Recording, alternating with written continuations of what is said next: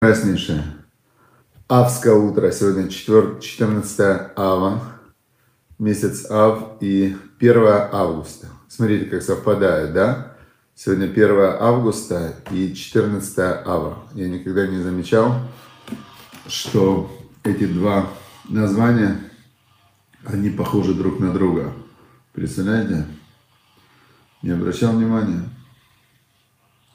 Значит, и сегодня мы с вами продолжаем изучать глава Экив и начинаем изучать, что сегодня мы продолжаем изучать главу Экив и начинаем изучать, начинаем изучать опять книгу Мишлей с самого начала. С самого начала, и мы начинаем изучать Мишлей с самого начала. Сегодня у нас первая глава. Снова Первая глава. Так, сейчас я включаю Телеграм. Секундочку. Телеграм, глава, глава Экев и притчи, притчи первая глава. Записать, да, начать запись.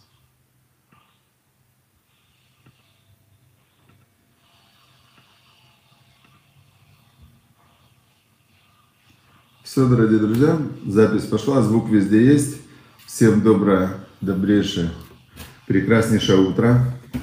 И хочу сказать, я думал, как я буду, как я буду в Америке проводить, как я буду в Америке проводить тренинг, о, тренинг, как я буду в Америке проводить уроки. И я подумал, знаете как, все-таки, все-таки, я надеюсь, сейчас уже есть звук, да? Как я буду в Америке проводить уроки? Все-таки я не знаю, как я буду ездить в пути, все, я ну, в 10 утра не успею, а какое-то установить постоянное время я не смогу. Новое. Поэтому я решил так, что я буду, блинедер, каждый день проводить уроки, буду записывать по недельной главе отдельно 10 минут, 10 а, минут буду записывать по недельной главе, 10 минут по Мишлей, по главе дня и просто буду выставлять записи. То есть живую не будет урока, а будет э, отдельно 10 минут э, по недельной главе и 10 минут по Мишле. буду выставлять, э, значит, в, во все соцсети, как и было в YouTube, Facebook и в Telegram. Но самое главное, в Телеграме будет, будет как бы ссылочки на все уроки, все. Поэтому вы обязательно подпишитесь на канал. Как нету звука? Должен быть звук. Нету звука, а вот сейчас – должен звук, показывает, что звук есть. Звука нет где? В Фейсбуке нету звука или нет звука в Телеграме? Где нет звука? В Фейсбуке я вообще не знаю, почему нету. Стандартный. В Фейсбуке всегда был звук. Так, тогда давайте я перезайду в Фейсбуке. Сейчас, секундочку. Нет звука, есть звук. Так. А вот так. Есть звук? Там микрофон... А, появился, да? Все, появился звук. Как звук? Хороший? А то здесь включено даже улучшение голоса. Переглушение фона, улучшение голоса. Все, появился. Все, значит, и как раз запись буду выставлять, и звук всегда будет. Все, потому что когда запись делаешь, то все, все доброе, как пишет Сара. Все доброе. Значит, поехали. Значит, сегодня у нас глава Экев. Глава Экев. И третий отрывок мы сегодня читаем главы Экев вследствие того, что будете слушать. И говорит Всевышний очень такую нам интересную вещь. «А, не говори в сердце твоем. Значит, еще раз, а, где мы находимся? Машера Бейну перед смертью семь дней увещевает еврейский народ и рассказывает им, а, как было такое выражение, что почем, то есть причина следственной связи того, что происходило с ними с момента выхода из Египта, он им открывает вглубь. То есть интересно, что при жизни он им не говорил эти вещи, потому что они достаточно обидные такие, они достаточно неприятные. И вот он бы им это сказал, они бы послушали, услышали, может не услышали, потому что даже здесь они не услышали перед смертью, но у него не было тогда бы с ними возможности дальше общаться. Вот иногда критика, многие говорят, вот я критикую, значит я что-то улучшу. И не улучшишь, и отношения испортишь. То есть люди как бы не готовы слышать критику. И вот он им говорит такую вещь. Не говорите в сердцах ваших, не говорите, что Бог уничтожил народы перед, э, перед вами, да, когда вы заходили, вот, когда вы заходите сейчас в землю Израиля, потому что мы такие праведные. Вы так не можете сказать, что за праведность нашу Бог выгнал эти народы. Значит, э, и привел нас унаследовать эту землю. Нет, Машарабейну говорит, из-за злодейства этих народов они, Бог их уничтожает. Невоз... То есть, это очень важная вещь. Э, например, человек говорит, я, значит, э, крутой, потому что я цадик. Нет, ты Всевышний, может быть, тебе дал какую-то возможность, но это не факт, что это потому, что ты какой-то праведный. Может быть, это вообще испытание, может еще что-то. Но здесь Машарабейну им конкретно говорит, что не говорите, что вы праведные, поэтому Бог уничтожил народы эти. А он говорит, нет, они злодеи, Бог их уничтожил. Это факт. Значит, э, не за праведность вашу и не за прямоту ваших сердец ты приходишь унаследовать землю их. А только из-за их злодейства Бог Всесильный дает эту землю тебе. Для того, чтобы ты, для того, чтобы установить ту вещь, которую поклялся Бог твоим отцам Аврааму, Ицкаку и Якову. То есть здесь мы видим э, очень важнейший закон. Бог несколько раз в истории говорил такую фразу. Да, есть такой закон мироздания.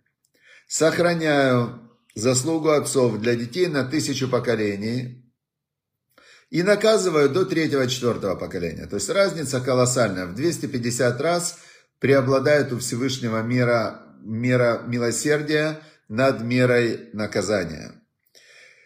И здесь мы видим, что было три великих человека, Авраам, Ицкак и Яков, которые были преданы Всевышнему до такой степени, что Авраам, он готов был сына своего принести в жертву ради Всевышнего. И Бог поклялся дать им вот эту вот землю в наследственный удел – потому что эта земля святая. И кому положена эта земля? Святым людям. Если на ней живут люди не святые, то что? Они уничтожаются. И Машарабейн перед, этой, перед смертью он говорит э, еврейскому народу вот эту вот истину. Веядата, килоби циткатеха ашем нотен леха это арец атувазот. И чтобы ты знал, что не за праведность Бог Всесильный твой дает тебе эту землю хорошую унаследовать. Ки ам кше орев ата.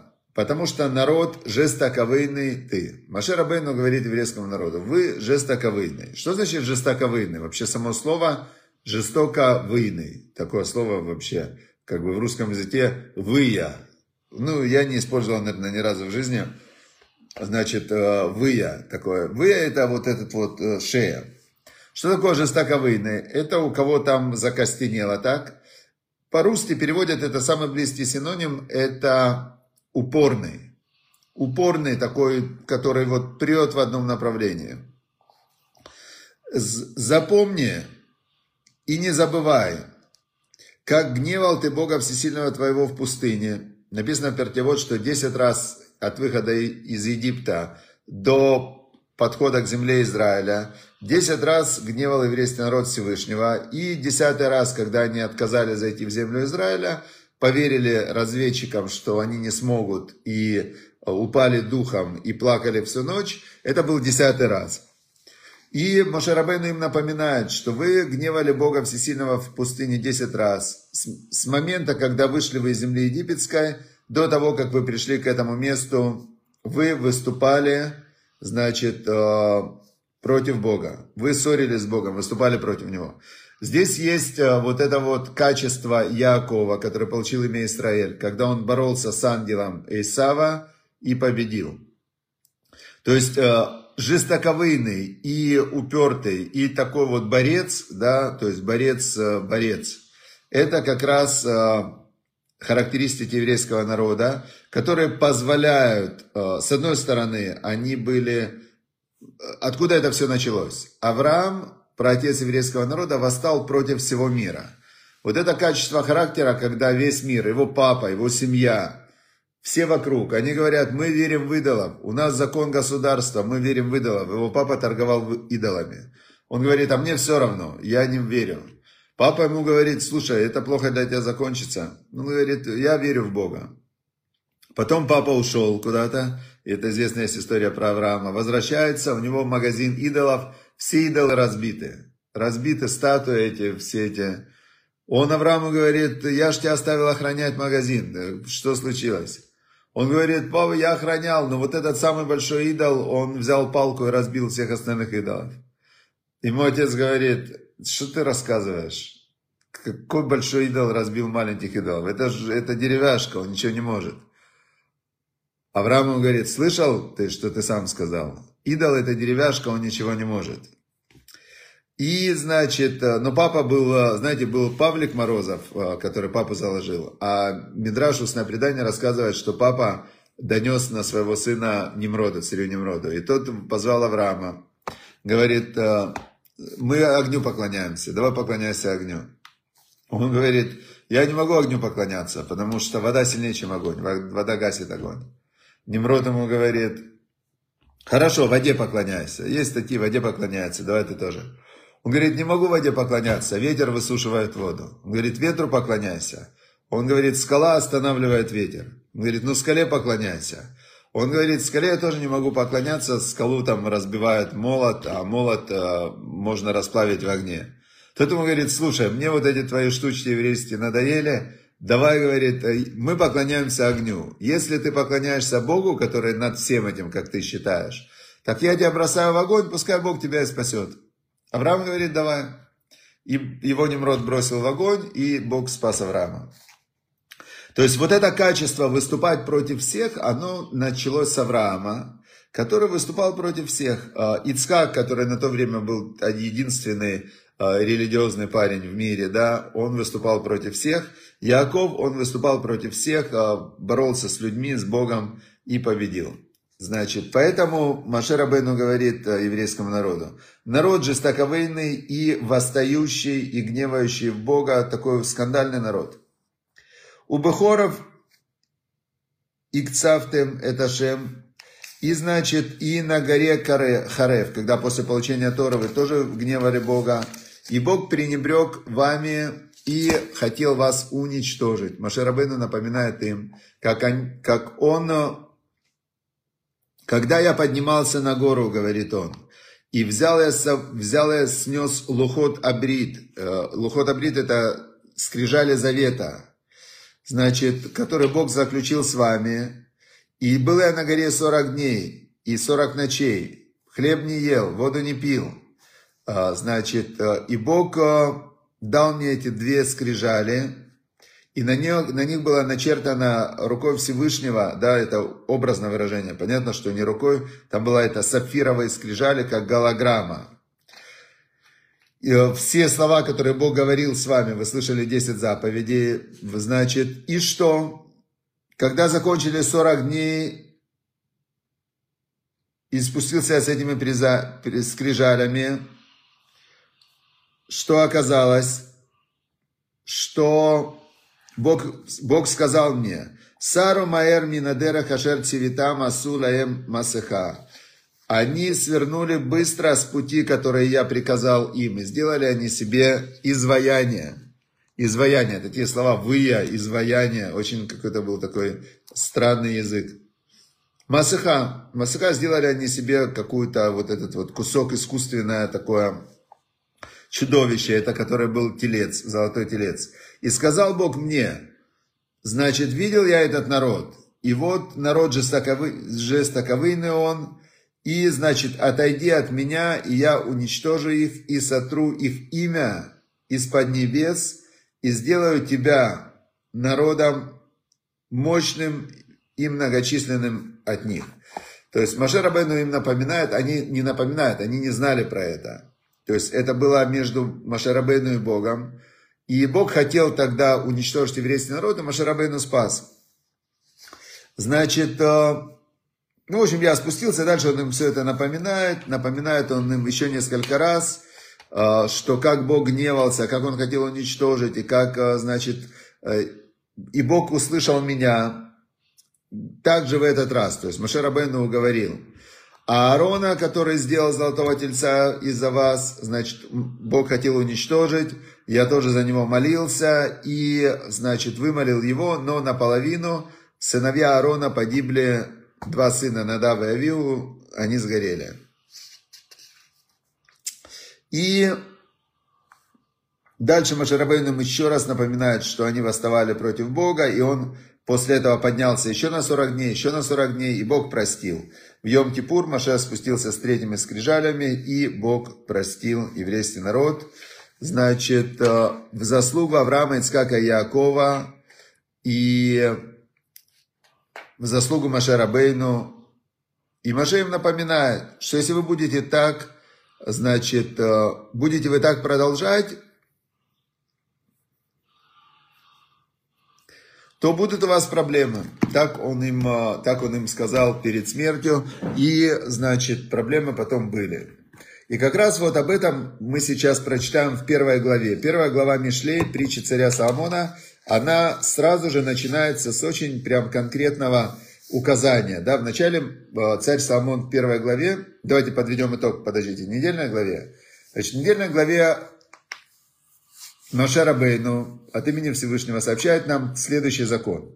Что если ты делаешь какое-то хорошее, доброе дело, то оно распространяется, его заслуга, на тысячу поколений твоих потомков.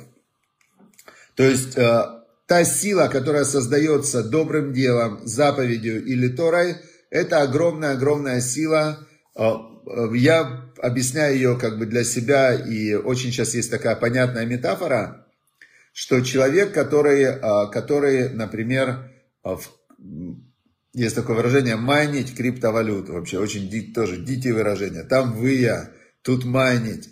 Значит, э, берут какой-то компьютер, включают его, и он, потребляя электроэнергию, жужжит, жужжит, жужжит, и в итоге он нажужжал биткоин. Что такое биткоин? Это номер. Где находится этот номер? Непонятно. Где-то в облаке. В каком облаке? Где-то в, в сетях интернета. Теперь, ну, если у тебя есть этот номер, то этот номер ты можешь э, передать кому-то. Он этот номер примет, да, каким-то образом.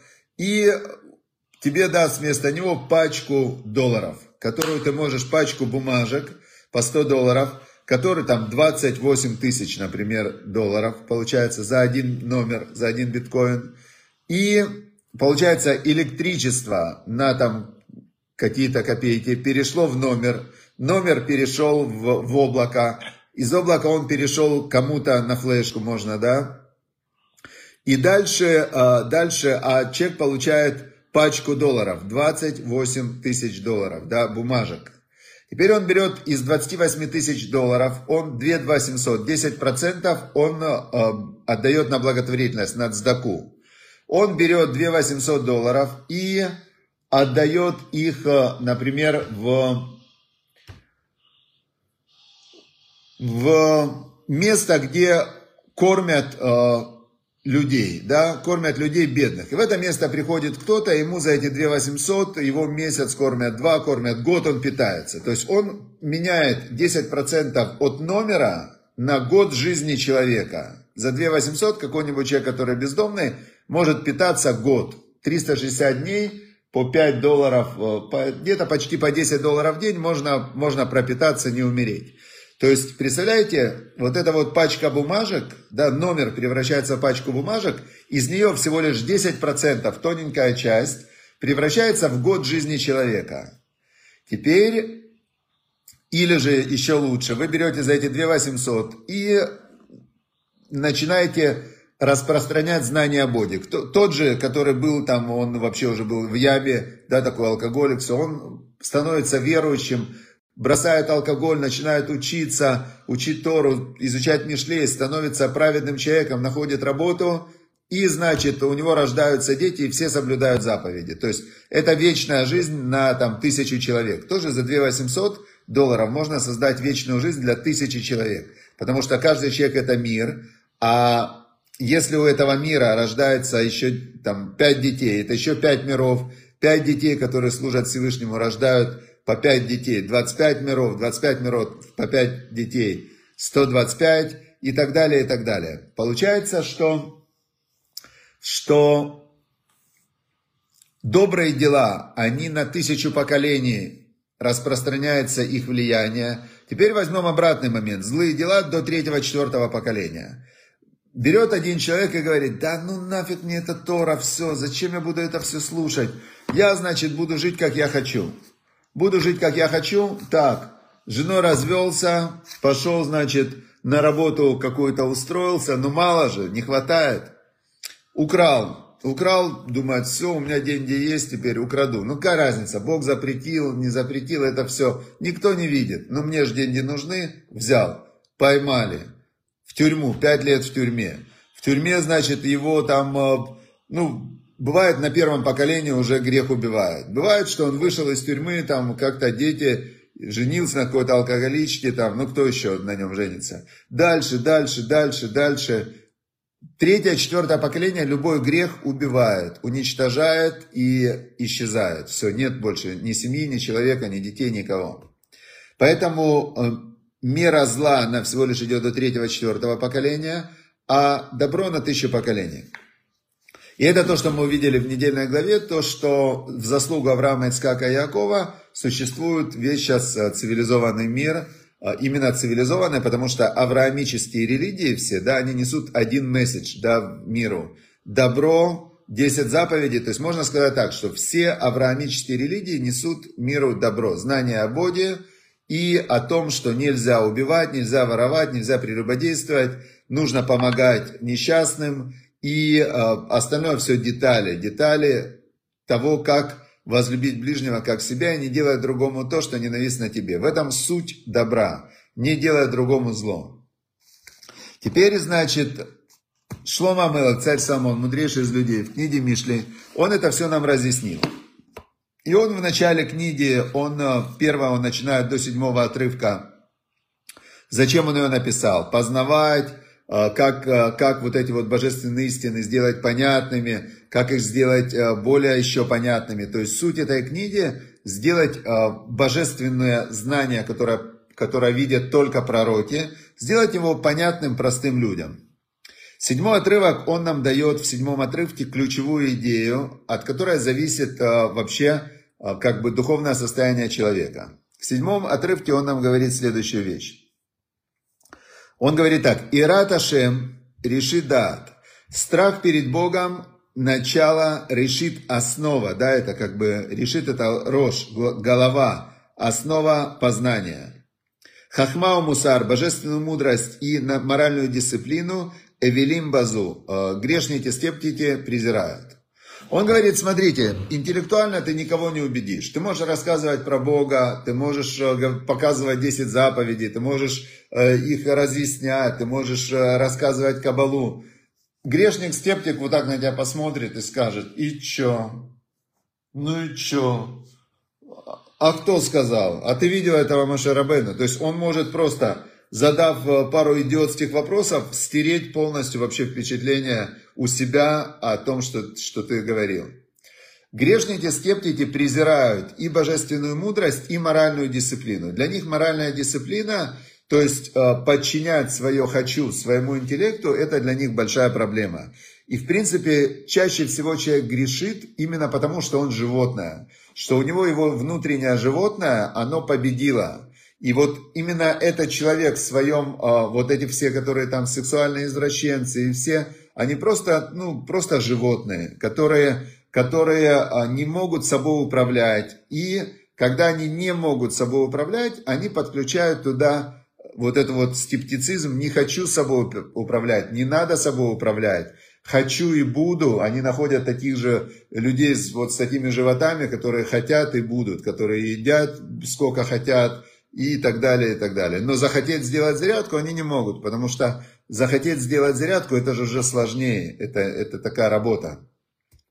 Значит, страх перед Богом – основа познания. Но если вот такого человека сильно испугать, если он испугается и он поймет, что вот его грех, он реально его разрушает. Ему осталось там день до смерти, два до смерти. Есть известная история, что в падающем самолете атеистов нет – То есть, если человек заболевает, то большинство начинают молиться, просить Всевышнего, прости там и так далее, и так далее, и так далее. То есть, они начинают э, э, в момент, когда есть страх перед Богом, страх, он сразу сносит вообще все, э, все барьеры, да. Поэтому говорит нам царь Соломон в седьмом отрывке, страх перед Богом – основа познания. То есть, как только у тебя есть этот стержень, я могу честно сказать, я боюсь Бога. То есть, я понимаю, что любое неправильное действие, любое неправильное нарушение воли Всевышнего, оно, безусловно, несет отдачу.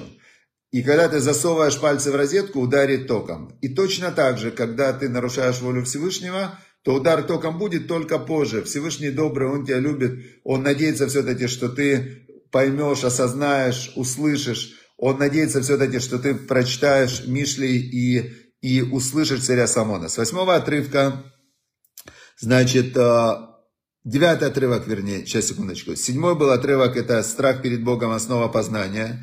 Восьмой отрывок, слушай, сынок, наставления отца твоего, и не отходи от Торы твоей матери. Здесь он дает два аспекта в Торе. Тора, с одной стороны, она э, моральное наставление, дисциплина, такой, ну, чуть-чуть прессинг – с другой стороны, это э, Тора матери, это имеется в виду, это приятно, это такие прям, ну, ощущения классные, когда ты выполняешь заповеди, делаешь добро. То есть удовольствие невероятное. Это как вот мужской женский род. Дальше он говорит в девятом отрывке, что «Левьятхен эм лерошеха» как украшение приятное на твоей голове. Когда ты начинаешь учить Тору, когда ты говоришь словами Торы, когда ты э, делаешь добро людям, когда ты с ними спокойно разговариваешь, не кричишь, не гневаешься, там, не говоришь э, злоязычие, сплетни и так далее, то это как украшение приятное на твоей голове, в мыслях, на голове, лицо приятное, такое назыв... становишься человек такой он спокойный, приятный. Левиатхен эм лерушеха, ванатим легаргаратеха. И как украшение на горле твоем, то есть ты говоришь красиво, у тебя слова приятные, ты с людьми уважительно разговариваешь. То есть, ну, это совершенно другой уровень жизни. Теперь десятый отрывок, он говорит такую вещь. Сынок, им и фатуха хатаим альтове. Он говорит, сын мой, если буду тебя соблазнять грешники, ну не ведись, не ведись. Вот эти все парады гордости, вот эти все а, там клоуны политики, все вот эти вот борцы за свободу, там против, за демократию, которые, все это, он говорит, это чес, было такое слово чес в Харькове, да, они чешут, они обманывают. Он говорит, сын, не ведись на грешников, которые будут тебя, и не альтове, не как не, ну не слушай их, не иди за ними, да, если скажут тебе, и дальше идет одиннадцатый отрывок, а, прямо конкретно предупреждение, как они обычно соблазняют, да? Если скажут тебе, пойдем с нами, значит, напьемся крови, и все это нам будет бесплатно. То есть все, делая любые преступления, делая что ты хочешь, нету расплаты, все бесплатно, все оно легко. А, значит, будем грабить там и так далее. Дальше идет про грабеж. Про грабеж. Коль он якар немца немале батейну шалаль все имущество дорогое найдем, наполним дома наши добычей. Я вам так скажу, что сработало. Первое, это Октябрьская социалистическая революция. Значит, они говорят, землю рабочим, нет, заводы, фабрики рабочим, землю крестьянам. У кого заберем фабрики? У фабрикантов. У кого заберем землю? У помещиков. Значит, морям, морякам, значит, все все колхозникам. Потом, значит, ну, люди повелись, говорят, да, видишь, все имущество дорогое найдем и наполним наши дома шалалем добычей. Гуральхо топиль бетохейну, ты будешь э, один среди нас, твоя судьба будет наша судьба. Кисыхат и ели куляну. Карман один будет для всех нас. Вот вам коммунистический лозунг. Все, весь мир насилием мы разрушим. До основания затем мы наш мы новый мир построим. Кто был не тем, тот станет всем. И я вам скажу, что кто был не тем, тот не тем и остался. И мало этого, что те, которые были крепостными при царе, потом они стали колхозниками при Советском Союзе, которые были бесправны вообще, не могли никуда уехать. Потом был голод, коллективизация, потом были лагеря, репрессии и так далее. А, продолжает царь Самон, 15 отрывок. «Сын мой, альтелех бадерах и там, не иди по пути с ними, мнараглеха минитиватам, останови ноги свои, чтобы к ним не приближаться, к этим вот злодеям, которые, прикрываясь красивыми лозунгами, они совращают честных людей». Дальше идет целая глава, и последних два отрывка я как раз в канал отправил их в Телеграме, Ваикра. Кимишуват Таим Таргем, что сидение наивных их убьет. Вешалват Ксилим Табдем. И э, шалва это такое приятное беспечность, да, такая беспечность кселим, грешников по вожделению, их убьет тоже, теабдем. Что имеется в виду? Человек, которому говорят, хочу и буду, жри сколько хочешь, ничего страшного. Он, если будет беспечно кушать все, что он хочет, он заболеет и умрет молодым, с ожирением и будет плохо себя чувствовать. Это факт. Человек, который идет на поводу у своих, а, у своих вожделений, то эти вожделения его уничтожат. Человек, который наивный, верит в СМИ, то он будет просто роботом в руках маркетологов, политиков. И что царь Самон говорит нам в конце 33 отрывок первой главы? Вешумеали, он говорит, тот, кто слыш, слушает меня, имеется в виду, царь Самон говорил от имени Всевышнего, тот, кто услышит меня, Ишкон Бетах, он будет жить в безопасности. Бетах он будет батох, у него будет, а, значит, а, бетахон это безопасность, такое внутреннее спокойствие, внутренняя гармония, то есть он будет жить в безопасности.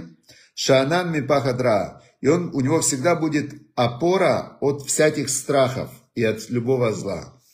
То есть вот э, первую главу мы, считайте, просмотрели. Я вам советую ее именно изучить, посвятить сегодня день, прочитать хотя бы 20-30 минут, поизучать Мишлей.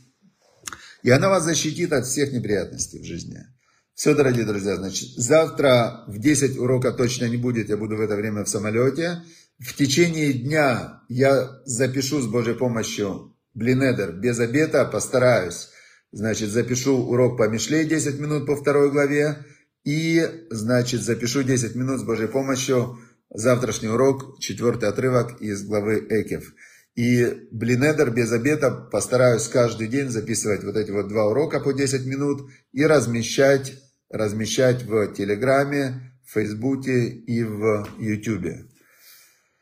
Все, дорогие друзья, всем удачи и успехов, чтобы Всевышний услышал ваши молитвы, то есть то, что мы учим Тору и хотим понять, прям понять, что от нас хочет Бог, уже это огромная заслуга. Огромная заслуга перед Всевышним, и Тора, она защищает, Тора освещает, Тора дает понимание, знания и огромную духовную силу. Все, всем удачи и успехов, до завтра, до завтра. Все, всем пока.